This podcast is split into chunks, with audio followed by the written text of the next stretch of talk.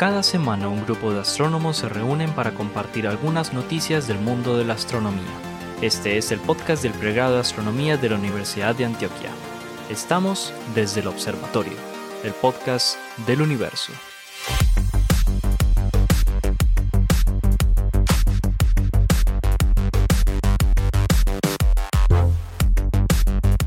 Hola a todos, bienvenidos a otro episodio de Desde el Observatorio, el podcast del universo. Este es un podcast que realizamos profesores de dos universidades. Primero está la Universidad Sergio Arboleda, donde tenemos a nuestra queridísima Adriana Araujo, profesora de esta universidad, astrofísica. Y eh, de la Universidad de Antioquia tenemos a los profesores del pregrado de astronomía Esteban Silva, Germán Chaparro, Juan Carlos Muñoz, Pablo Cuartas, que hoy no nos acompaña, y quien les habla, Jorge. Bueno, y hoy tenemos una sorpresa porque tenemos un, un invitado, una persona muy querida por nosotros en, en la comunidad astronómica colombiana, eh, y es el profesor eh, Giovanni Pinzón. Giovanni es em, doctor en física, Giova, o doctor en astrofísica.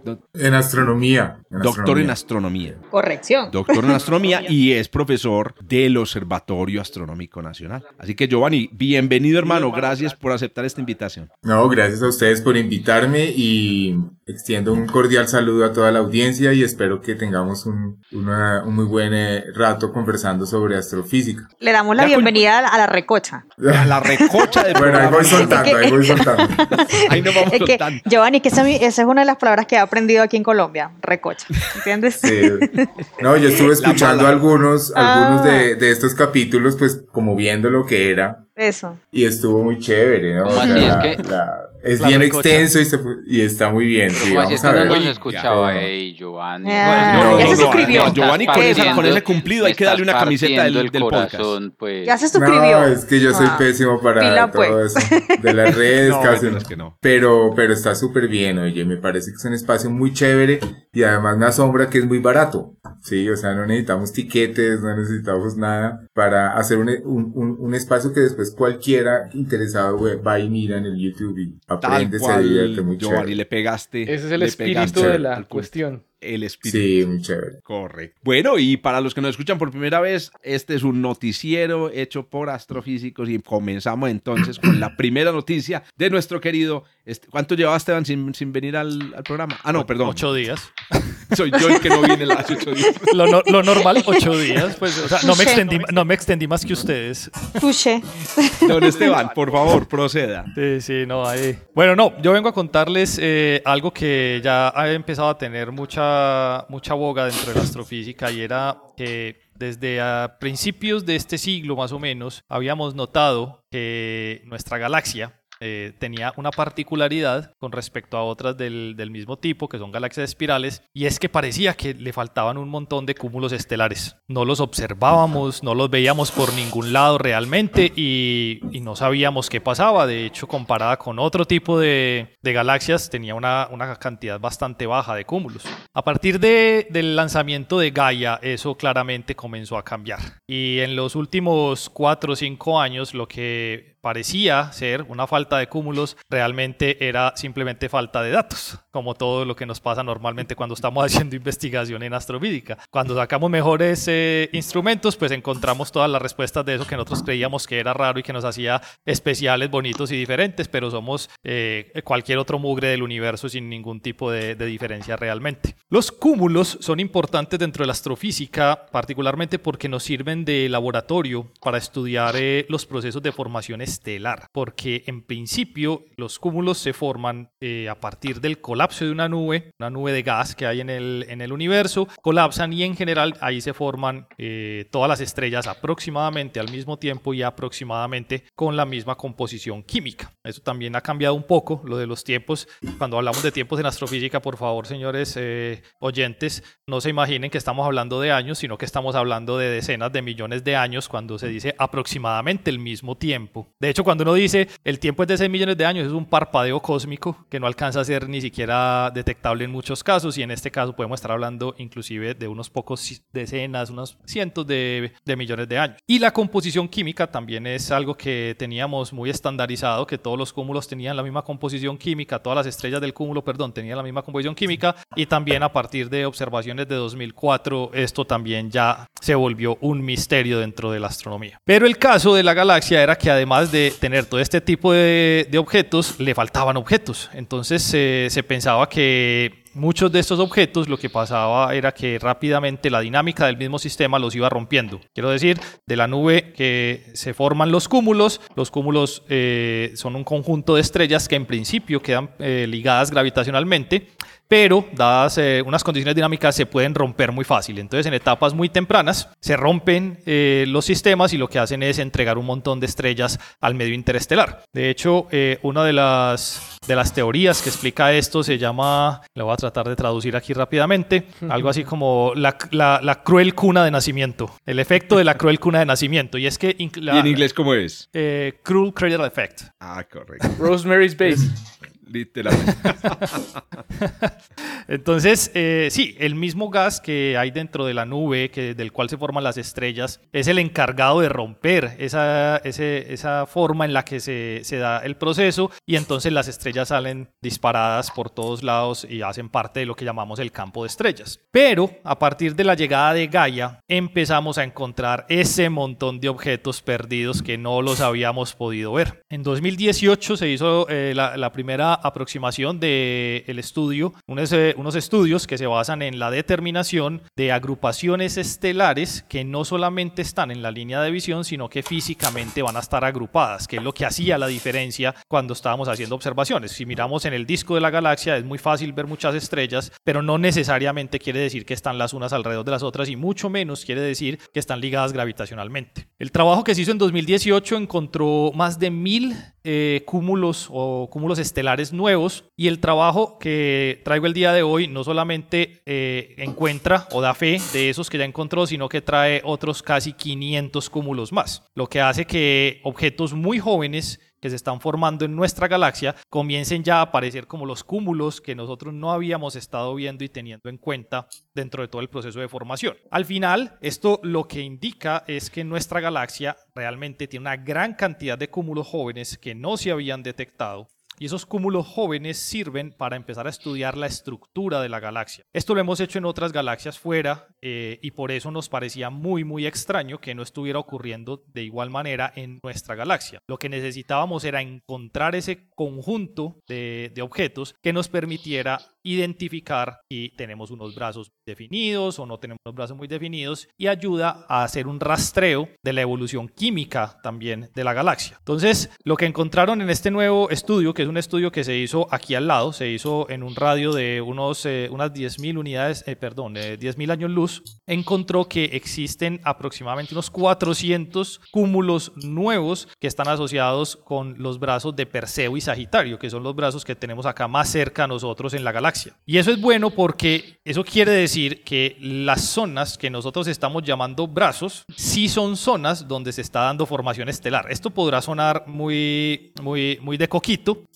pero la, definición en sí es bastante complicada. Yo de hecho lo hacía con Germán hace poco en una clase y les decía a los estudiantes, vea, acá hay una galaxia, dígame qué es, ah, es una galaxia espiral, ah, sí, ¿por qué? Ah, pues porque ahí están los brazos, sí, ¿y cómo definimos los brazos? ¿Y hasta dónde van los brazos? ¿Y cuántos brazos son? Eso que parece una cosa muy sencilla, una cosa que todo el mundo diría, claro, es una galaxia espiral, pues eh, realmente está comenzando a hacer un trabajo de mucha gente para tratar de identificar ese tipo de estructuras que no es tan sencillo de identificar como se creía. Y uno de eh, de las herramientas que uno podría utilizar para identificar las estructuras pues son las estrellas. Y en el caso particular del artículo que estamos trayendo acá son precisamente los cúmulos de estrellas, porque estos cúmulos particularmente todos tienen alrededor de 50 millones de años. 50 millones de años quiere decir son objetos increíblemente jóvenes, entonces son objetos que uno podría suponer que están recién formados dentro de la galaxia. Y el que estén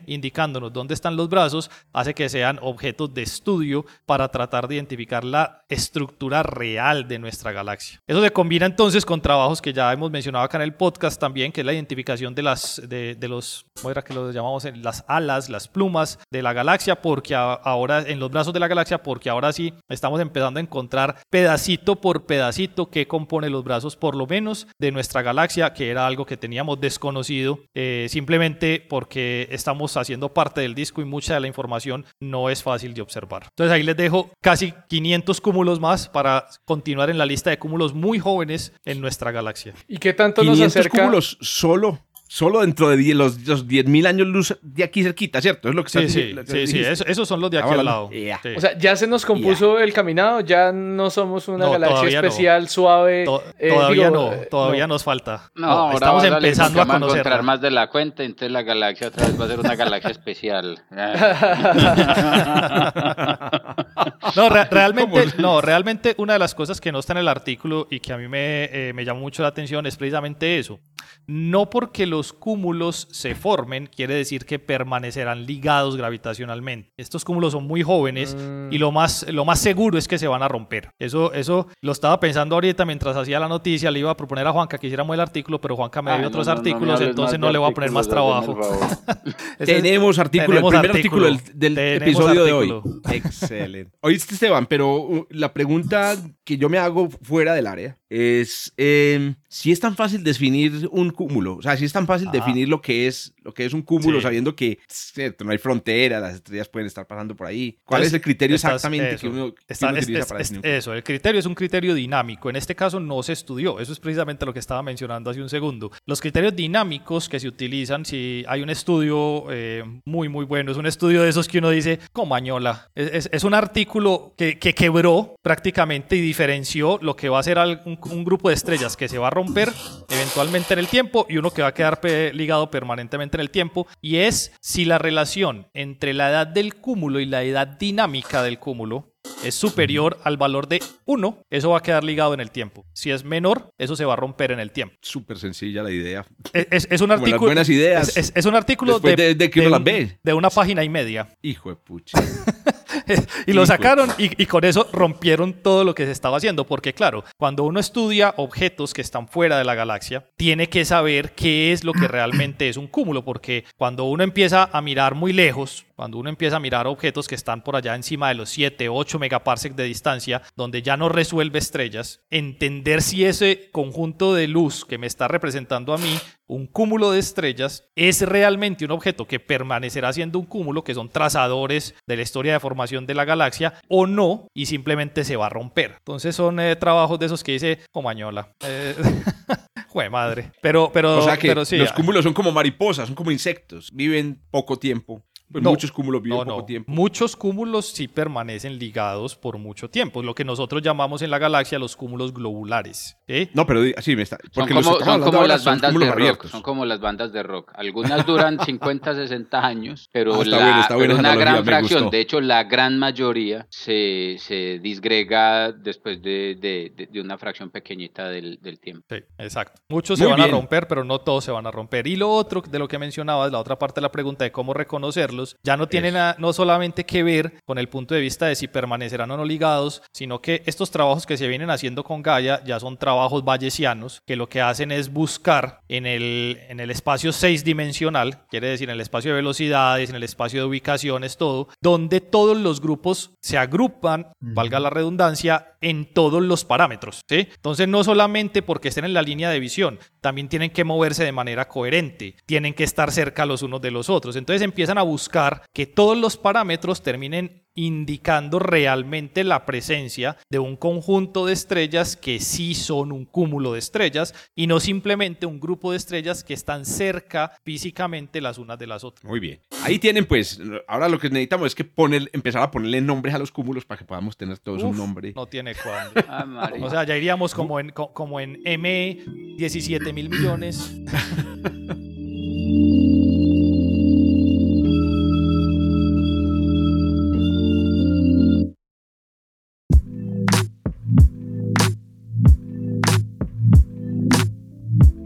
Muy bien, don Juan Carlos, a ver pues hermano, ¿qué nos trae usted hoy al podcast? Les traigo un, cielo estrellado de, agujeros negros. ¿Qué es ese nombre tan espectacular? Agujereado, ¿Ah? un cielo agujereado. Y ese es el título, de titanes. Y ese es, el, título de la, de, la, noticia. No, yo no sé, de verdad, el otro día también traía noticia de agujeros negros, no sé, no sé qué me está pasando. Eh, no, de hecho esta noticia salió hace, salió hace varias semanas ya y la tenía ahí como en reserva y como Germán no quiso hablar de ella, pues yo aproveché.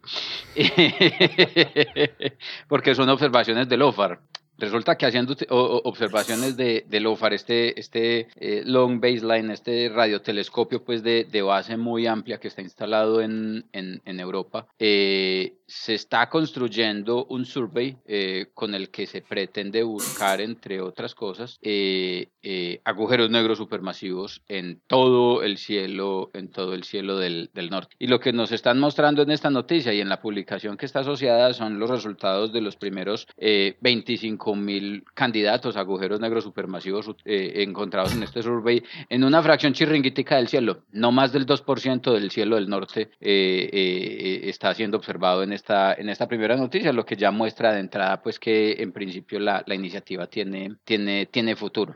Entonces, ¿cuál es la idea? La idea es la siguiente. Cuando usted tiene, cuando usted es una galaxia y tiene un agujero negro supermasivo en la panza, eh, eh, ese agujero negro supermasivo acreta material, acreta gas. Cualquier galaxia, en principio uno podría decir que todas las galaxias tienen en su centro un agujero negro, un agujero negro supermasivo. Ya hemos hablado varias veces de estos, pues tenemos agujeros negros estelares que tienen del orden de una a dos masas solares y son el remanente de la evolución de una estrella, y agujeros negros supermasivos que son eh, el resultado, por así decirlo, del proceso de formación jerárquica de las, de las galaxias. La dinámica del agujero negro y la dinámica pues, del proceso de ensamblaje de las galaxias básicamente termina eh, induciendo que los agujeros negros supermasivos caigan al centro de, de, de las galaxias pero no todos los agujeros negros se pueden ver. Para poder que un agujero negro se pueda ver, uno básicamente tiene que poner materia a orbitar alrededor del agujero negro para que mientras que el material orbita alrededor del agujero negro, el campo gravitacional fuerte del agujero negro rompa ese material. Si no está roto, si es una estrella, por ejemplo, si son nubes de gas, pues las nubes de gas ya de por sí vienen, eh, vamos a, decir, a decirlo así, pues ya desmembradas. Entonces este material alrededor del agujero negro entra en órbita, produce un disco de acreción y ese disco de acreción se calienta y emite radiación electromagnética en todos los colores y sabores. Un subproducto asociado a ese, a ese fenómeno, gracias a la alta temperatura a la que, a la que se calienta el, el gas en el disco de acreción, es la inducción de campos magnéticos. Los agujeros negros y en general los agujeros negros supermasivos son generadores de tremendos campos magnéticos que eh, se encargan de además de tomar los electrones principalmente en este plasma ionizado que se forma entonces el disco de acreción y acelerar estos electrones a lo largo de las líneas de campo y los disparan a la, a la porra. De allí tenemos entonces, por ejemplo, las radiogalaxias y todo este tipo de, de, fenómenos asociados a los diferentes tipos de núcleos galácticos activos. Entonces, usted tiene una AGN cuando es una galaxia que tiene un agujero negro y ese agujero negro está, está tragando, está tragando eh, material. Cuando el agujero negro entonces toma los electrones y los acelera a, lo largo de estas líneas de campo, los electrones acelerados pueden emitir radiación, específicamente radiación en la forma de ondas de radio, radiación sincrotrón y, radiación eh, eh, igualmente cuando estos electrones se aceleran y llegan a, a las atmósferas exteriores del, del, del, del, del halo de, que, que, hospeda a la galaxia en donde está activo el AGN. Este fenómeno es el que en principio puede hacer observable a un agujero negro. Y lo que las personas con LOFAR están buscando en este caso es precisamente, en, el largo técnico lo llamamos eh, radio loudness, que es precisamente como la emisividad en radio de, de, de, las galaxias con un núcleo galáctico activo. Y la esperanza o la idea es que cuando usted tiene entonces un agujero negro con una mínima actividad de esta naturaleza podría ser detectada entonces a través de las observaciones de, de LOFAR. Pues pues este survey que se llama eh, The LOFAR LBA Sky Survey, que es el, em, el low band antena, y son observaciones con LOFAR, pero en frecuencias muy bajas, a frecuencias que están en el rango de los 42 a los 66 MHz. Eh, son ondas que tienen longitudes de onda del orden de 6 metros, ¿cierto? Eh, y en estas, en estas condiciones entonces, eh, las personas con este survey están buscando hacer una observación eh, o hacer observaciones de todo el cielo del norte con una resolución que es del orden de 15 segundos de arco. Otra vez recordemos muchachos, 15 segundos de arco es nada, literalmente hablando nada. Es mucho menos de lo que Esteban puede ver con sus gafas nuevas. Un segundo de arco es como se ve un cabello puesto a 10 metros de distancia. Entonces, o un astronauta en la luna, creo. Eh, eh, creo. En la luna es un, en la luna no, de hecho es más, en la luna, en la luna un segundo de arco es algo así como, como casi un kilómetro. Ahorita no recuerdo bien cuánto es la equivalencia en la luna, pero el fin del cuento es que lo que están buscando es de manera sin precedente construir observaciones del universo a gran escala a una extremadamente alta resolución espacial. Los primeros resultados de esas observaciones los tenemos precisamente en las imágenes que están eh, en, en, en, en, el, en, la noticia que van a encontrar pues acompañando el podcast y es que se ve un montón de punticos brillantes en la reconstrucción de las imágenes, un montón de punticos brillantes que están asociados precisamente a las fuentes puntuales que se logra detectar entonces a través de estas observaciones. Me llamó mucho la atención. ¿sí? E, exactamente, es un survey, entonces ellos están buscando cubrir todo el cielo del norte, pero hasta ahora están liberando solamente las primeras 256 horas de observación, es decir, 10 noches de observación y con 10 noches de observación ya consiguieron detectar 25 mil agujeros negros. eso está bien para, los, estos tiempos en donde el cambio climático está acelerando las cosas. Necesitamos es que me hacer los descubrimientos que podamos antes de que no se eh, pueda. antes de que no se pueda hacer nada. Me llamó mucho la Juancho, espérate, dale. espérate, espérate, yo meto ahí una cuchara chiquitica y es que no sé si vieron que cancelaron ExoMars por la guerra en Ucrania. No. O sea, mejor dicho, la ciencia que podamos hacer antes de que no se pueda hacer ciencia realmente es importante. no, lo, no, vi eso, pero sí vi que y Rosita está pagado por eso. Y Rosita, el telescopio de rayos X del que estuve yo hablando la semana pasada en, en, mi noticia está en, en, hold on precisamente porque hay una fracción de la operación del telescopio que está entre el DLR en Alemania, la ESA en Europa y la Agencia Espacial Rusa y está, eh, está apagado precisamente en este momento.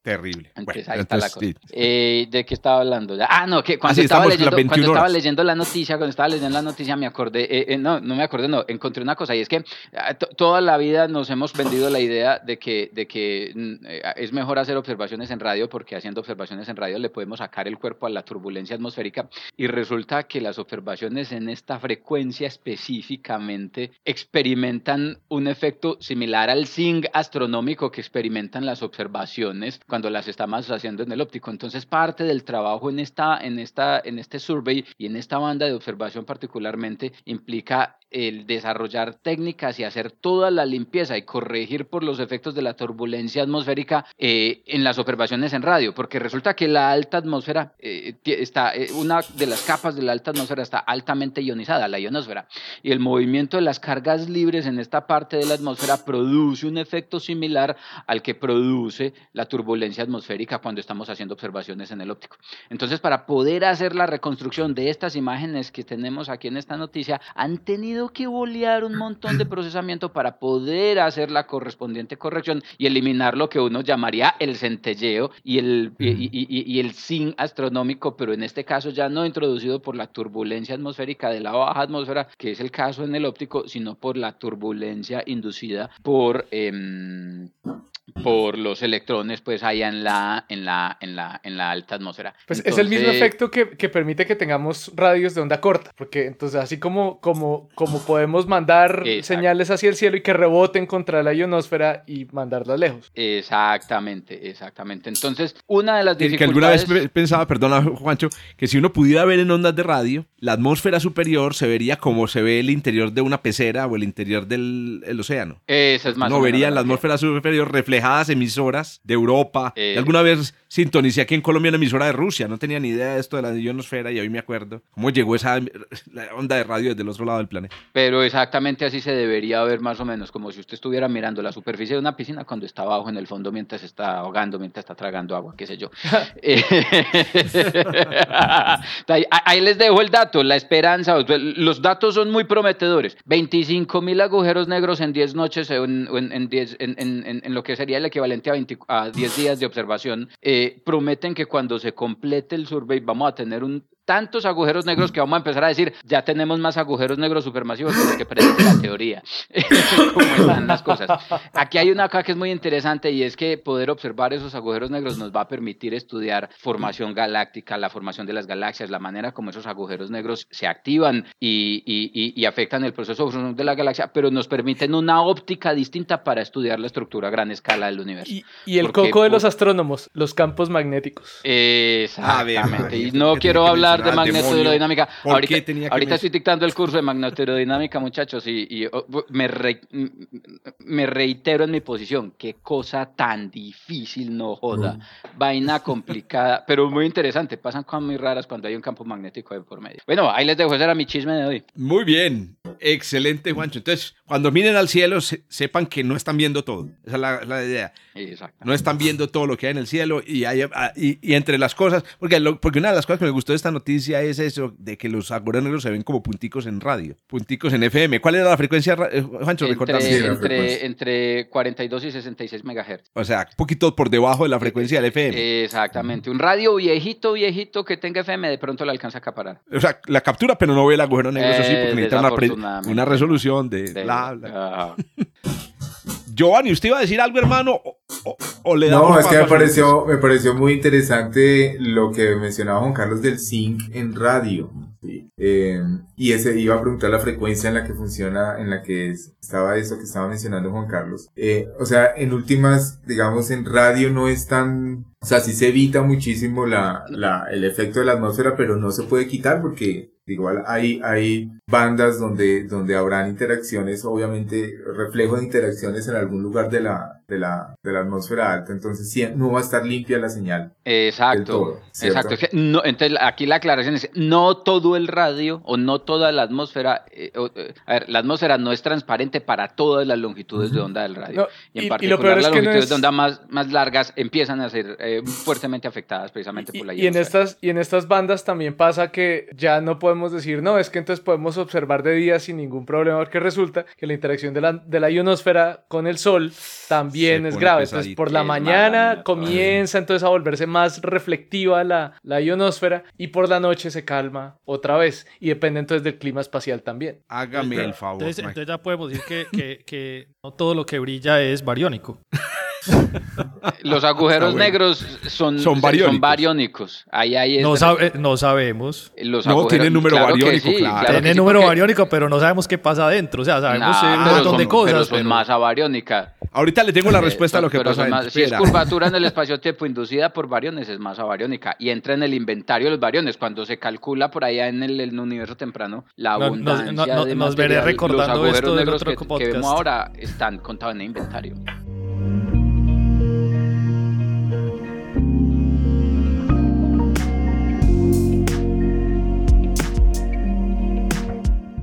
Muy bien, don Giovanni, ¿qué nos trajo pues a este programa donde no el primero en el que participar? Pues mira, yo encontré, traté de buscar una noticia eh, reciente, obvio. Entonces, eh, es un trabajo de este año, del 2022. Eh, este trabajo está asociado con los Júpiteres calientes, que creo han conversado también en estas, en este podcast, ¿no?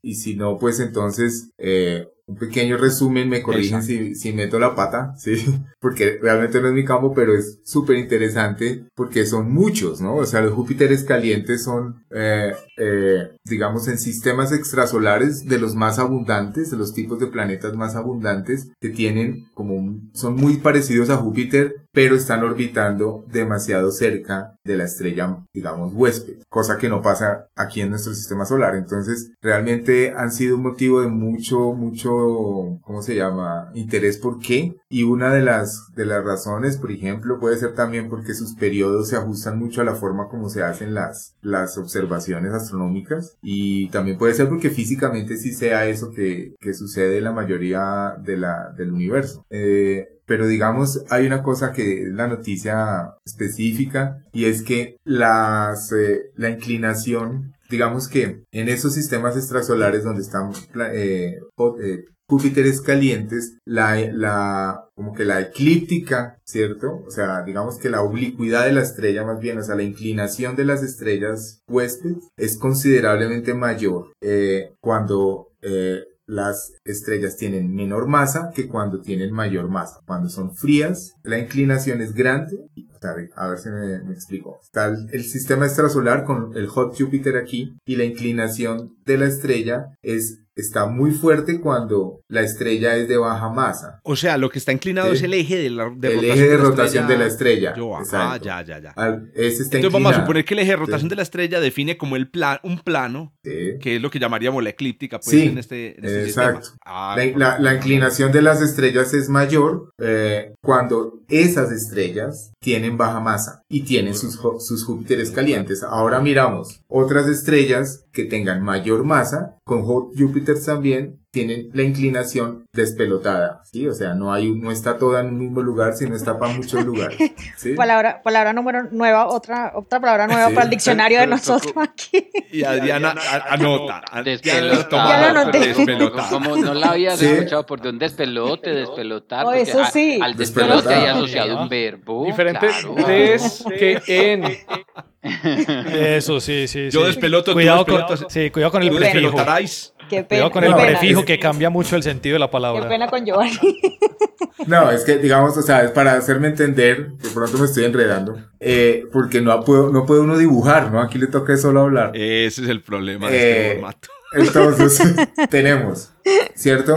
Cuando las estrellas tienen, vamos a suponer que tienen estrellas, hay estrellas, de hecho, tiene un, un estudio allí de, con su, su, muestra, estrellas de muchas temperaturas o de muchas masas, todas con Júpiteres calientes, y, de, y entonces, ¿qué, ¿qué sucede? Observan que la inclinación, o sea, la oblicuidad eh, de la eclíptica en ese, en ese sistema extrasolar está más inclinada, digamos, las estrellas están más inclinadas cuando tienen su masa más pequeña y, men, y, y la inclinación se pierde, se vuelve aleatoria cuando la masa es grande. Entonces, ellos lo asocian con la, estructura interna, porque recordemos que las estrellas que tienen baja masa, como el Sol, una masa solar o menos, tienen, tienen una zona convectiva, mientras que las que tienen mayor temperatura no tienen zona, o sea, son, digamos, la, la, la, la estructura interna no hay convección, pierden esa zona convectiva, entonces hay una, hay una, hay un efecto de marea que supone, se supone que está ocurriendo allí eh, entre el planeta y la, y la estrella cuando ella tiene zona convectiva gruesa. Si ya no hay esa zona convectiva gruesa, esa interacción de marea se pierde. No sé si me hago explicar. Sí, sí, claro. Es decir, la estrella es como más gordita, más, más como consistente. Yo me lo imaginé así. Es que eso es un tema. Un ese, ese, yo me acuerdo desde hace muchos años que es un tema ahí que es, bueno, realmente cuando la estrella entra realmente en la secuencia principal y cuando los planetas ya están realmente formados, ese no es necesariamente el mismo punto, el mismo instante de tiempo, digamos. Claro. Porque, por ejemplo, las enanas rojas se demoran 200, 300 millones de años en entrar y mientras tanto los planetas pueden estar ya formándose.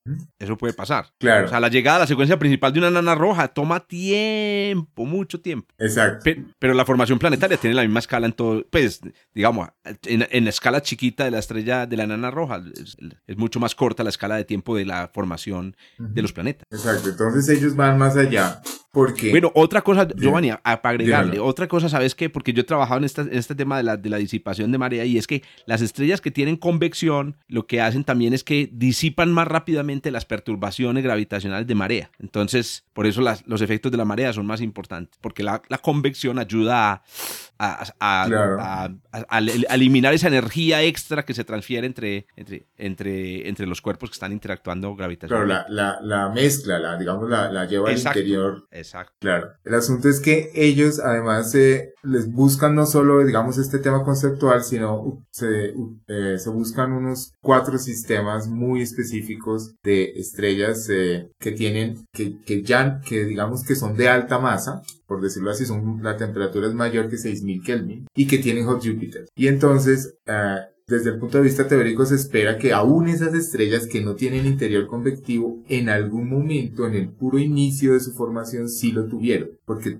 todas pasan por una etapa de, de convección, todas las estrellas, ¿cierto? Presecuencia principal. Exacto. la vida de Hayashi. cuando eso es por allá, exacto, bien al comienzo. No importa si son, si son calientes. Entonces lo que suponen es que en esa época, ¿cierto? Las estrellas de alta masa entonces tenían eh, tenían, tenían convección, podían interactuar con, eh, o sea, tener esta interacción de marea con el hot Júpiter, ¿sí? O sea que de alguna forma pueden poner, eh, basado en la, en la, evolución, modelos evolutivos de la estructura interna de las estrellas, que dependen del tiempo, pueden poner como unas cotas para la época en que se pueden formar o no los hot Júpiter, eh, teniendo en cuenta que esa duración de esa zona convectiva fue muy pequeña y después la estrella se volvió radiativa, entonces esa oblicuidad de esa estrella se mantuvo durante, se mantuvo durante toda la primera sequence, eh, si es que el Hot Jupiter no se formó al comienzo. Y eso me costó un montón de entender. sí, porque está muy enredado, ¿sí? Pero parece increíble cómo hacen. Hijo de puta, sí, es, es lo la astrofísica, hermano. Claro, para, eh, ellos quieren poner como, dentro de todo este problema de los Júpiteres calientes, como, y al menos sepamos entre qué época y qué época se forma eso. ¿Cierto? Y, y, se agarran de donde pueden. Ahí se, digamos, si es impresionante la gráfica, cómo de verdad la medida de las oblicuidades está toda pequeñita y cuando se pasa a 6000 Kelvin más calientes se explota, ¿cierto? Es como agarrarse de eso para tratar de entender un poco qué es lo que está pasando con los Júpiteres calientes. A mí eso me pareció como muy loable y muy, muy ejemplar de, de, de, las cosas que se pueden hacer más hoy con todos los big data y todo. Se puede hacer unas cosas muy chéveres y me parece que además la física que está ahí metida es muy chévere, como muy interesante, como estaba diciendo Jorge, porque eh, terminé viendo otro trabajo donde explican eh, supuestamente la, la, parte física, porque está muy, muy elevado ese trabajo. Eh, pero hay un resultado chévere porque lo que ellos hacen es, ustedes saben que, claro, para el tema de las mareas, Jorge nos podrá explicar mejor, pero el potencial gravitacional se expande en, en la superficie, ¿no? Se hace una expansión eh, y se miran las contribuciones de, de, de, cada parchecito, pues, de la, de la estrella eh, y encuentran que hay una, unas, eh, una frecuencia de resonancia, o sea, hay una, una frecuencia en la que la frecuencia orbital del planeta, una frecuencia que llaman 1-0, ¿sí? que evita que el planeta migre. También tenemos el tema de que los Júpiter migran. Entonces, de esa forma, la hipótesis de ellos de la oblicuidad por marea, eh, sin considerar la migración, pues se vuelve como algo muy atractivo. Como seguramente van a hacer muchas más medidas de esto. Por eso me pareció interesante la noticia. Oíste, eh, oíste, yo, eh, Giovanni. Entonces, a ver, bottom line, dos cosas. La primera es que entonces las estrellas enanas rojas tienen ejes de rotación tumbados, como tumbados. Voy a pensar como que el sistema de referencia es el sistema planetario. Las enanas rojas tienen el, Pero lo otro es lo de la edad de los, de los hot Jupiters. Entonces, ¿qué, qué, qué conclusión sacan ellos sobre el tema de la edad de los hot Jupiters? Sobre la escala de tiempo de la formación, ¿o, no? Ellos eh, fijan la, la, escala de tiempo y con eso interpretan los resultados. No, ellos, digamos, si vemos la, las, las los Hot Jupiters que se formaron con estrellas con ejes que no estaban tumbados, mucho que estaban aleatorios. No había una tendencia clara, en las de alta masa no hay una tendencia clara de, cómo están los ejes, si tumbados o no. Ese es el punto. Mientras que en las enanas rojas, sí, como dijiste, están tumbados todos. Entonces, pero algunos de los de, los de, los eh, de las estrellas calientes en los ejes, algunos ejes están tumbados, otros no, pero algunos sí. Mm ya, ya, ya. Creo que realmente hay, hay, una cuestión delicada y es, y es precisamente cuál es la referencia, porque algo, algo importante que hay que tener en cuenta es que cómo eh, elegimos como el, el, eje de referencia y pues claro, si yo tomo, si yo tomo el eje de, rota, de digamos, de, de órbita, de, la órbita del planeta como el eje principal, eh, pues claro, entonces las, hay estrellas que están desalineadas respecto a esos hot Jupiters, pero entonces yo me pregunto si es que no hemos, si, si hubiera otros planetas ahí, ¿cómo se alinearían? E, ah. En, la, o sea, como... Ya no alcanza la marea a afectar la alineación. Sí, o sea, planetas que se hayan formado más rápido que estos hot Jupiters que se hayan formado antes. O sea, ¿qué, qué pasa ahí con esas interacciones gravitacionales? ¿Qué pasará con, con, esos otros planetas? Si siguen, si siguen a, a su Júpiter o si, o si siguen a su estrella. ¿Cómo, cómo será eso? Quién sabe, no sé. Porque yo lo que yo creo es que los planetas siguen es el disco y es la estrella la que cambia. Me corrige Giovanni, pues aquí los estelares. O sea, la estrella la que se tumba. La estrella se tumba, pero el disco está ahí. El disco es una, estructura muy, digamos, mucho más, mucho más resiliente. No, no va a cambiar. Pero, pero el, disco, el disco es una respuesta a la rotación de la estrella. el, el disco se forma porque la rotación de todo el sistema genera el torque que baja el material. Pero no, pero después se desconecta. Sí, la, mayoría pero, cuando, pero, pero, cuando se desconecta ya el sistema es muy estable. O sea, ahí cuando, se, cuando, se, desconecta, la estrella puede hacer así. No, eso, el disco no. No, pero ¿por qué estaría la estrella haciendo así? Es la pregunta. Pues, Por la alteración de marea con sus planetas. Eh, no, es que cuando, el, disco está ahí, la cantidad de gas que vos tenés no e, es mucho mayor y más fuerte, creería yo, que los planetas en formación que hay ahí. Eso sí es cierto, sí. Por eso, entonces, el, disco... entonces eso, entonces el tambaleo de la estrella se va a empezar a estabilizar con el tiempo porque la estructura de todo el sistema empieza a bajarle el movimiento y cuando ya quedan los planetas... Calmate, pues le dice, le dice, sí, eso, más o menos. Es, pues es una, es una interacción que, que, que va en lado y lado, ¿sí? O sea, el disco baja la frecuencia de rotación de la estrella y la estrella al estar rotando hace que el disco se vaya planando y se van equiparando los dos sistemas. Y entonces aparece un Hot Júpiter y cuando aparece el Hot Júpiter le empieza a hacer bullying a la estrella y la estrella se empieza a acostar. La, estrella se empieza a acostar, así como, como hacer una venia al, Hot Júpiter. Lo que pasa es que, lo que, pasa es que eso, eso de si aparece un Hot Júpiter es, es, particular, porque el Hot Júpiter tiene que estar en el... no, no, está bien. no, es que estoy pensando es en el... En el eso ya está en el disco, ¿sí? Eso lo que tuvo que haber hecho fue migrar, y la migración puede ser la que genere de pronto el tambaleo, pero, pero es que ya estaba ahí. O sea, no es que, no es que vino un Hot Júpiter de otro sistema. ¿sí me hay, que, hay, que, hay, que, hay que recordar también que la mayoría del momento angular en un sistema, a pesar de que la, la estrella la que más masa tiene, no, la mayoría de, giro lo tiene es los, los planetas, o en este caso por eso está en el disco. Claro. O sea, en cuanto a momento angular, el disco es el que, es el que tiene, digamos, la sartén por el mango, no la estrella. Uy, la dinámica, es que yo, que, que, a propósito, Giovanni es un experto en conexión estrella joven con disco a través de campos magnéticos. Giovanni, resolvemos esa última pregunta para que no, la palabra es una pregunta, Adriana. Una pregunta muy dura, pero yo, yo creo que es importante tener presente la escala de tiempo, porque, eh, digamos, el tiempo que dura el disco en toda la ah, evolución del sistema solar es súper pequeño. O sea, si el sistema solar ah, tiene 5 mil millones hoy y es como es hoy, pero digamos que en 30 millones de años, los primeros 30 millones de años, eh, eh, eh, digamos que antes de que el Sol llegara a la secuencia principal, por ejemplo, ahí hubo un, hubo un, hubo un, todo tiene que ocurrir en esa etapa. O sea, si, si estamos pensando en, o sea, digamos que el disco dura muy poco, ¿sí? Lo cual sabemos que, que pone una cota súper clave en, la, en las teorías de formación, ¿sí? Pero además, eh, em, lo que, lo que la, conexión magnética, por ejemplo, también depende de las condiciones iniciales, o sea, de cómo le llegó el momento angular a ese grumo de donde se formó el Sol, eh, que tampoco es conocido, ¿sí? O sea, y, y, y hay también sistemas que se han observado que la, la, inclinación de la estrella y la inclinación eh, eh, de la, del campo magnético de la estrella y de la rotación de la estrella no coinciden. Hágame el favor. Sí. Otro problemita. Ahí le, le, queda la tarea a Juan Carlos de explicar esa, esa magnetohidrodinámica. Sí, yo no sé, o sea...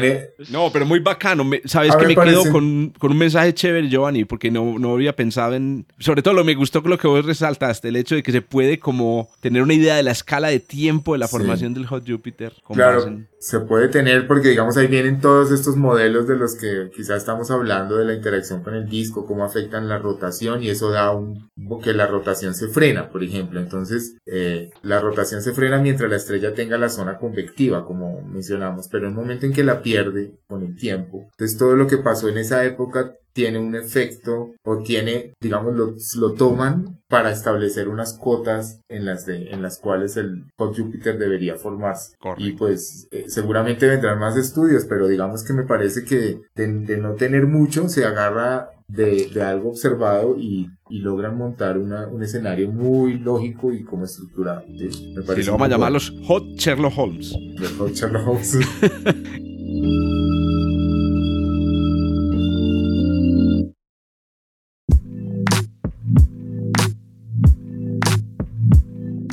Adri, ya que se río mija, ¿por qué no nos dice pues cuál es la mala riendo de hace rato, fue. la mala noticia. ¿Usted nos trae mala noticia o buena noticia? No, buena noticia. El punto es que eh, em, antes de comenzar a dar mi noticia, eh, Giovanni acaba de hacer un comentario y dice, mira, me costó entender este artículo, ¿sí? Se puso. Es que para quien nos escuche, yo creo que el podcast para nosotros es una oportunidad única, justamente de leer artículos, de investigar, ¿ok? Una oportunidad súper importante para nosotros porque estamos en constante renovación, estamos buscando artículos, leyendo las revistas, investigando sobre ello, yendo un poquito más allá. Y la noticia justamente se trata de esclarecer un poquito sobre la noticia de que hubo, mm, de que no, que se impactó. Sí, sí hubo un impactor el 11 de, de marzo. De, sí, sí lo hubo, sí. Em, por ahí en las redes sociales el 11, el 11 de marzo, el pasado 11 de marzo, empezó a correr la noticia de que de, se estrelló un asteroide, impactó un asteroide en el norte, en el sur oeste, realmente, de la isla Jan Mayen, eh, cerca de la costa de, de, de Noruega. Y eh, resulta que yo dije, bueno, vamos a empezar a investigar, o sea, quién era, qué era, qué características tenía, si realmente sí fue, de qué, mejor dicho, el tamaño del objeto que cayó. ¿okay? Y bueno, el punto es que la primera, lo primero que se, se, dio a conocer fue que nadie sabía. Eso es falso, ¿ok? Eso fue lo primero que, que investigué. Y sí se sabía, ¿ok? El, punto es que se supo con muy poquito tiempo. Y obviamente, pues ya no había nada que hacer. Ya la trayectoria iba directo hacia la Tierra, ¿verdad? Como, como evidentemente sucedió, pero sí se sabía, ¿ok? Em, entonces vamos a comenzar por dar una, una cronología del tiempo, que es un poquito una cronología de los hechos, ¿ok? Más o menos a las 5 y 25, ¿ok? Eh, hora del UTC. Eh, él es un investigador del Observatorio de, de Hungría, de Christian, Christian observó justamente el trazo, un trazo bastante rápido de este objeto. Este objeto fue nombrado, por el, fue nombrado como el 2022 EB5, lo que nos indica un poquito para los que no saben que justamente fue descubierto en la primera quincena de marzo, como evidentemente eh, fue. ¿no? Este trazo fue descubierto muy, muy rápidamente y esta persona de una vez se comunica con el minor, con el MPC, con el centro de, del centro de objetos menores, ¿verdad? Y el MPC de una vez se comunica con el SCAO de NASA, el SCAO de NASA se comunica de, inmediatamente con el CNOS y de una vez determinaron la hora. Sí es cierto, el, el punto es que eh, no es que no, se vino y nadie subía, no, sí sabían, ya sabían, pero con muy poquito tiempo de, digamos, de antelación del impacto, ¿ok? o, sea, no alcanzamos a mandar a pues. Ah, no, no alcanzamos ni nada. Es que, es que este, este, es más charro. Este es, imagínate, imagínate la, esto es casi ya una película de Hollywood. El de está mirando por ahí por el código, una rayita y el, el rayo, el, el trazo rápido es como, ay, fue puta. Sí, bueno, sí, eso sí, eso sí es lo único cierto, ok, eso sí es lo único cierto. Pero a ver, no, y de paso ya les voy a decir, no es el primero que ocurre eso, es el quinto que ocurre con esta, digamos, con esa, con ese corto periodo de tiempo. Ese es el punto también. O sea, como que, bueno, hay mucho, mucho impacto por este, mucho, mucho media y mucho susto, pero resulta que no, era, no es el único. Han habido cinco, este es el número cinco que ocurre de este estilo, ¿ok? Entonces, eh, como les digo, sí se sabía, ¿ok? Sí se supo, repito, con dos horas de anticipación únicamente y nada, ya se, ellos de una vez trazaron la órbita y en efecto, pum, va, más o menos va a caer en esta región y ahí exactamente fue donde lo hizo, ¿ok? Entonces, ¿qué se sabía o qué se supo de, él? Eh, más o menos unos dos metros, así que, y, les digo, de paso, de, entre los cinco es el más pequeño que ha caído, ya les voy a decir más o menos el tamaño de los otros cuatro. Eh, unos dos metros, eh, cosas interesantes, investigadores de la Universidad de Western de Ontario analizaron las ondas de choque también eh, recogieron datos de una vez de los radares y más o menos la energía liberada fue de unos 2 kilotones de TNT. ¿okay? Eso también ya se sabe. Em, de los otros, bueno, también como cayó en el mar, no vamos a tener la oportunidad de recoger muestras de meteoritos en este caso y saber la procedencia del mismo. Se, sabía, se sabe que ese era un Apolo, es decir, un objeto cercano a la Tierra, un NEA, un tipo NEA. Em, esas son las, cositas, las cosas que se saben hasta los momentos de él. ¿okay? Ahora, eh, ¿Es el único? No, como les estoy diciendo. Entonces, como estos eh, han habido, en el 2008 cayó en Sudán, en el desierto de Nubidia, en, Sudán, y de este sí se tiene muestras, ¿ok? Que de paso, eh, casualmente estaba conversando con el profesor Pablo y el profesor Jorge por el chat, bueno, tuvimos, pregunté, porque no había, no, no había tenido oportunidad de, digamos, como de leer sobre este, del, del, del 2008, y es que em, los compuestos que se, digamos, la muestra de este del 2008 es una, un compuesto que se llama ureelitas que es bastante extraño, justamente porque no se sabe, cuando se hacen los análisis, no se sabe la procedencia del mismo. Entonces está como que no se sabe cuál es la, cuál es la mm, digamos, lo, lo identifican, pero no sabemos el progenitor, que es algo importante. En el del 2018, que es otro, otro que se conoce que también sí se sabe la procedencia y procede de Vesta. También sabemos que la mayoría de los meteoritos encontrados aquí en la Tierra provienen, sus progenitores justamente es Vesta. De uno del 2014, también em, que fue bastante, se descubrió el primero de enero del 2014 y se impactó eh, al día siguiente, exactamente, en el, en el, 2 de enero del 2014, tres horas y seis minutos después eh, de que fue descubierto, em, el, no se sabe tampoco la procedencia de otro que cayó en la India, tampoco se sabe, perdón, en que cayó en Puerto Rico, en el, Mar Caribe, tampoco se sabe la procedencia y por supuesto de este tampoco tenemos muy, muy bajas probabilidades de saber, de ir a recuperar algo de muestras y saber la procedencia del mismo. ¿okay? Entonces, eh, nada, yo lo que quería era como que aclarar de que no, que, que fue sorpresa, no, no fue sorpresa. Todas las, digamos, todos los, las, organizaciones que están, digamos, como eh, todo el tiempo observando y, cuidando de esto, ya sabían, lo que obviamente no se sabía, no teníamos nada que hacer con al respecto, nada más esperar el impacto y bueno, cómo ocurrió, ¿ok? Entonces, pues nada, lo que les quería contar. Pero excelente, es decir, estamos en la infancia de esto, estamos en la infancia y en, y en principio todo lo que se haga, pues también es, es, es, chévere. es como cuando se, se hizo la, la quinta observación de un objeto en el cielo con el telescopio. Era la quinta observación, pero era la quinta, güey, pucha. Hoy en día ya se hace observaciones y... Pero, pero yo, tenía una pregunta. ¿Los otros cuatro cuándo cayeron? Cayeron en el 2008, 2014, 2018 y 2019, Esteban. Ah, sí, son recientes todos. sí, son todos recientes. Eran de, ¿Todos de Vesta? Eh, no, eh, el único de Vesta el de 2018. De de del que del 2008 es esta, este compuesto que es un meteorito bastante extraño llamado uroelitas, que no se sabe la procedencia. O sea, si queremos, por ejemplo, de Vesta, pues tenemos todo un, digamos, todo una clasificación. O sea, es pero de esta no, no se sabe la procedencia. Y de los otros tres, incluyendo este, el del 2022, pues tampoco sabemos. Y con este, pues mucho menos, porque cayeron en el, cayeron en el océano. El punto es que es el de 2014, el de 2019 y este, el de 2022, todos cayeron en el océano. ¿Okay? Todos están en el océano. Entonces, difícil la recuperación de, de, este material como para hacerle un análisis y saber los progenitores. Correcto. Oye, Adriana. Cuéntame. Perdón, no, solo iba a preguntar como si, digamos, de 10 asteroides en la Tierra, de, de 10 eh, meteoritos en Tierra, ¿cuántos provienen de Vesta? La mayoría. decir, sí, siempre, en general, o sea, el dato que yo tengo es de uno de cada 20. Mm, uno de cada o sea, No, pero es un número muy grande. Es un número muy alto porque es que uno de cada 20 significa que pues, prácticamente están lloviendo esta. No, pero me, surgió, me, surgió, esa, me, surgió esa pregunta, ¿no? De, cuánto material habrá de Vesta por ahí flotando en el cinturón de asteroides en total. Pero, pero entonces por esa pregunta acabo de ver que de hecho Vesta es el 10%, 10% de la masa del cinturón. De la masa del cinturón, exactamente. no es, uno más, uno más, es el patrón. Es él. No, es que la del hecho, de hecho, lo que es Vesta y Ceres son, digamos, como los progenitores de casi todo lo que está en el cinturón, en el cinturón principal. O sea, como los padres, pues, digámoslo así. El cinturón principal es Ceres y Vesta y un montón de pendejadas. Caspa. y caspa que hay ahí. Caspa.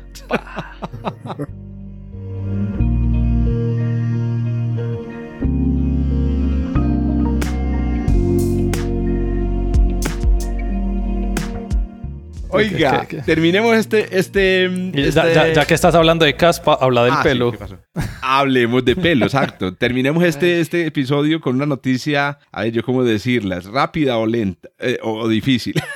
Eh, no, vamos a decir, yo creo que es, que es, que es rápida, inclusive me, me, pareció impresionante porque el artículo es relativamente sencillo y estamos refiriéndonos a uno de los problemas más... Mm, interesantes e importantes, catalogados por algunos autores como uno de esos problemas que va a cambiar la física fundamental, que se conoce como el problema de, em, digamos, la paradoja de la información de los agujeros negros, eh, que fue formulado por, por, por Stephen Hawking y, John Wheeler en los años 70. En muy pocas palabras, la, la paradoja dice que em, los agujeros negros son los únicos eh, objetos en el universo que se chupan la información y no la devuelven, ¿cierto? ¿Y por qué se llama la paradoja de la información? Porque según las leyes de la física cuántica, la información no se puede perder. Así como hay una conservación de la energía, una conservación del momento angular, bueno, hay muchas cantidades que bajo ciertas condiciones no, no, no se crean ni se destruyen, pues en la teoría cuántica la información no, no, no, puede desaparecer. Yo siempre utilizo esta analogía, entonces imagínense que ustedes cogen, eh, no sé, un libro, vamos a coger por ejemplo, no sé, los tres mosqueteros, y, usted lo somete a un proceso de destrucción, por ejemplo, los quema. ¿Qué dice la teoría cuántica? Pues a usted al quemar el libro los tres mosqueteros desaparece el libro, pero no, resulta que si usted captura todo el humo todo el calor, todas las em, cenizas que salen de esa quema y utiliza una tecnología muy sofisticada de rastreo, puede reconstruir la información que había en el libro. Ni siquiera quemar los tres mosqueteros hace desaparecer la información de los tres mosqueteros. Simplemente la convierte en otra cosa. Pero si usted tira los tres mosqueteros a un, a negro, desaparece la, novela. Y la razón es, una, es un teorema que, eh, formulado por Stephen Hawking y John en, en los años 70 que se llama el teorema del no cabello, que dice que es que los agujeros negros solamente tienen a lo sumo tres propiedades, no más. En cambio, piensen en un, libro con, la novela de tres mosqueteros. ¿Cuántas propiedades tiene? Tiene color, tiene, tiene masa, tiene eh, rugosidad, viscosidad, tiene un montón de cosas. Mucha, muchas, muchas propiedades. Los agujeros negros solamente tienen tres propiedades. Entonces se dice medio chiste, medio chiste, medio en realidad que los agujeros negros son calvos. Y es esa característica de ser calvos lo que hace que no se pueda recuperar la información. Voy a utilizar otra analogía. Imaginen que a usted le tiran, tiramos eh, los tres mosqueteros a una selva y dice, no, se perdió. No, porque resulta que debajo de todos esos árboles, debajo de todos esos pelos que usted ve ahí, allá quedó en algún lugar la, los tres mosqueteros. En el caso de una cosa que es completamente lisa y sin propiedades, pues se pierde completamente la información. Como seguramente muchos de los que nos oyen y ustedes, eh, colegas, sabrán, se han propuesto algunas soluciones para esto. Por ejemplo, el hecho de que la información nunca cae, nunca realmente llega al interior del agujero negro, sino que se queda en la superficie, por ejemplo. Ah, la, teoría que a mí más me gusta es la teoría que dice que los agujeros negros eh, son una especie de bola, bola de, de, de cuerdas de cuerdas, eh, de, cuerdas cósmicas, ¿cierto? de Entonces realmente el agujero negro no sería una superficie como lisa, sino que sería una cosa más, una estructura mucho más compleja. Me gusta, me gusta, la, teoría, me gusta la teoría, pero obviamente tiene un problema y es que es una teoría completamente nueva. Pues bien, resulta que dos autores, oiga, pues dos autores nomás acaban de, eh, perdón, dos autores no, quiero decir, un, grupo de, eh, un grupo de autores, ay no, dos autores que había visto, había visto cuatro originalmente. La noticia, por favor, sí. si nos haces el favor, te lo agradecemos.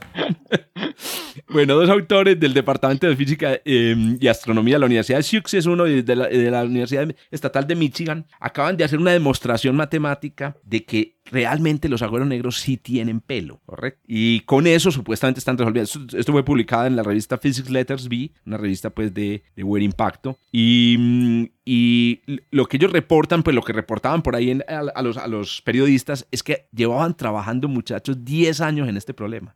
Imagínese, imagínese don Esteban Silva o Giovanni. Esteban, trabajando durante 10 años en un paper que nos ha pasado. Nos ha pasado. y uno dice, no, no, nos ha pasado en el sentido de uno dice, esos trabajos que uno abandonó. Y uno dije, ah, qué bueno, qué bueno que hubiera terminado ese trabajo. Bueno, esta gente resulta que en el último año les llegó así como, como de caído del cielo la, la como el, tuvieron una epifanía física. Y miren cuál es la, el, el, el, como el fondo de toda la idea de ellos. Ellos dicen lo siguiente, a ah, lo que pasa con Stephen Hawking y, las, y los autores hasta ahora es que estaban teniendo en cuenta solamente la información contenida en la materia que cae en el agujero negro y en la radiación que sale del agujero negro, porque la teoría originalmente de la información dice es que cuando usted tira eh, los tres mosqueteros en el agujero negro, sí, la materia vuelve a salir, vuelve a salir en la forma de radiación de Hawking, porque los agujeros negros se van evaporando, pero sale desorganizada, sale completamente vuelta chicuca, ya no hay, ya no hay nada ahí. Lo que esta gente dice es, lo que se les había olvidado incluir es que el espacio-tiempo, eh, no hemos escrito todavía una teoría sobre esto, pero debe, debe existir, tiene propiedades cuánticas. O sea, el mismo espacio-tiempo, ustedes saben que en la teoría de la relatividad general, el espacio-tiempo tiene una propiedad que se llama su geometría, la geometría también se le conoce como la métrica, y nosotros, el mismo Stephen Hawking lo hacía, consideramos que esa métrica es una cantidad clásica, ¿cierto? Los cálculos clásica significa que tiene un valor y es el valor que todos vemos. Pues esta gente dice, ¿y qué tal si no? ¿Qué tal si además incluimos la, la posibilidad, como el gato de Schrödinger, ¿cierto? Aquí tenemos el agujero negro de Schrödinger. Un agujero negro metido en una caja, uno no sabe si tiene esta, esta, esta métrica o tiene esta otra métrica. Y solo hasta que tú miras, la métrica es una definida. Entonces ellos dicen, si incluimos una propiedad cuántica, si le agregamos la, la propiedad de ser cuántica a la misma métrica, podría suceder que cuando yo tiro eh, los tres mosqueteros sea el mismo espacio-tiempo el que conserve la información de los tres mosqueteros. No dan el procedimiento, para terminar, ellos no dicen cuál es el procedimiento que uno debería seguir después para recuperar la información, pero acuérdense que en la analogía de los tres mosqueteros quemados tampoco uno da el procedimiento. Uno dice, las leyes de la teoría cuántica permiten reconstruir la información, pero ellos dicen, con matemática, lo demuestra matemáticamente, ahí está la información. En ese sentido, lo del pelo de los agujeros negros sería el mismo espacio-tiempo tiempo. Los agujeros negros tienen, en realidad, en términos de Hawking, a que no mencione las tres propiedades, que son masa, rotación y carga. Pues estos dicen, no solamente eso, tienen además un espacio-tiempo mechudito. Así, así como Giovanni. Tienen su, tienen su, su, pero, pero, pero rizado. Ah, no, como, como Esteban. Tiene un espacio-tiempo rizado, un espacio-tiempo cuántico que puede guardar la información de lo que lanzamos en él. Una, último, una última acotación. No todos los teóricos están de acuerdo en este momento. Pero este paper es tan sencillo. O sea, hay teóricos que... es que como así, mal, me es que no te estoy viendo la cara. No, no, no. Pero muchachos. y, de hecho, tenía ahí una pregunta guardada para que me digas ahorita porque tiene que ver con eso. Y es que tú, o sea, también había una noticia hace poco de que era posible extraer lentamente si esperamos suficiente tiempo la información, ¿no? Claro, claro. es decir, de, forma teórica. Entonces, entonces ahí nomás ya tenemos una, pues como algo, algo ahí raro entre estos dos resultados. Sí, se han planteado soluciones como esa. Eh, yo diría que esa que acabaste de plantear es como una solución operativa, pero esta es una solución teórica que más que básicamente lo que dice es, es que desde el principio no había problema. Desde el principio el agujero negro no se puede considerar. Entonces, eh, para todos los muchachos y las muchachas que están pensando que el agujero negro son calvos, no, tiene sus mechitas, tiene sus... Como yo, pero yo tengo un comentario. dice que, sí, a ver, entonces que a la métrica ahora hay que, e, esta gente, estos investigadores le están diciendo a la métrica, ¿cómo le están diciendo la métrica que tiene efectos cuánticos? Eso no, no entiendo. Sí, resulta que la métrica está en un estado de superposición coherente, que se llama así teoría cuántica entre varias métricas posibles. La, la, la metrocuántica. La metrocuántica tiene información cuántica. Antes no, antes se consideraba que el, estaba el espacio-tiempo semiclásico, ¿cierto? Así se le llama en física, y las cosas ocurrían cuánticamente ahí. Entonces lo que esta gente está diciendo es no olvido el espacio-tiempo. La solución muy elegante. El, el artículo, aunque ustedes no lo crean, es comprensible, ¿cierto? Con algunos elementos de física teórica es comprensible. Lo digo porque la mayoría de los artículos sobre agujero negro y la solución a la paradoja de la información son incomprensibles. Y entonces, ¿qué sucede? A mí me parece es este un artículo premio noveliable. Si esto prospera, esta podría ser, así como ese artículo de una página que mencionaba ahorita Esteban, una o dos páginas, o como el artículo de los premios Nobel. Yo me acuerdo mucho el del libro, del el artículo de, de, Steven Weinberg, voy a chicanear, que yo logré que me lo eh, autografiara y se me perdió. Ah. excelente. Excelente. pero ¿está, está, está, chicaneando por la firma o por lo avispado? Y ahí, se me perdió. Yo como no lo, no lo enmarqué inmediatamente. ¿cómo, tendrá, cómo ¿Cómo, estará Jorge lleno de autógrafos que hasta se dio el lujo de votar eso? Exacto. ese es el chicaneo. Sí, sí, es. Pero ese artículo de Steven Weber son dos paginitas de nada. O sea, es que así son las. Pero así, así son los artículos de Penrose. Dos hojitas, una cosa así. Eso es. Sí, sí, sí, sí, sí, sí, sí. Hace poco que hablamos de ese trabajo. Muy bien, ahí les. Con pelos, con agujeros negros, con pelos, agujeros negros de radio, estrellas, nuevos cúmulos y, y, asteroides que caen. Los dejamos entonces por este asteroide. Es que por este asteroide. por este episodio. Por este asteroide. Nos conversamos. perdón.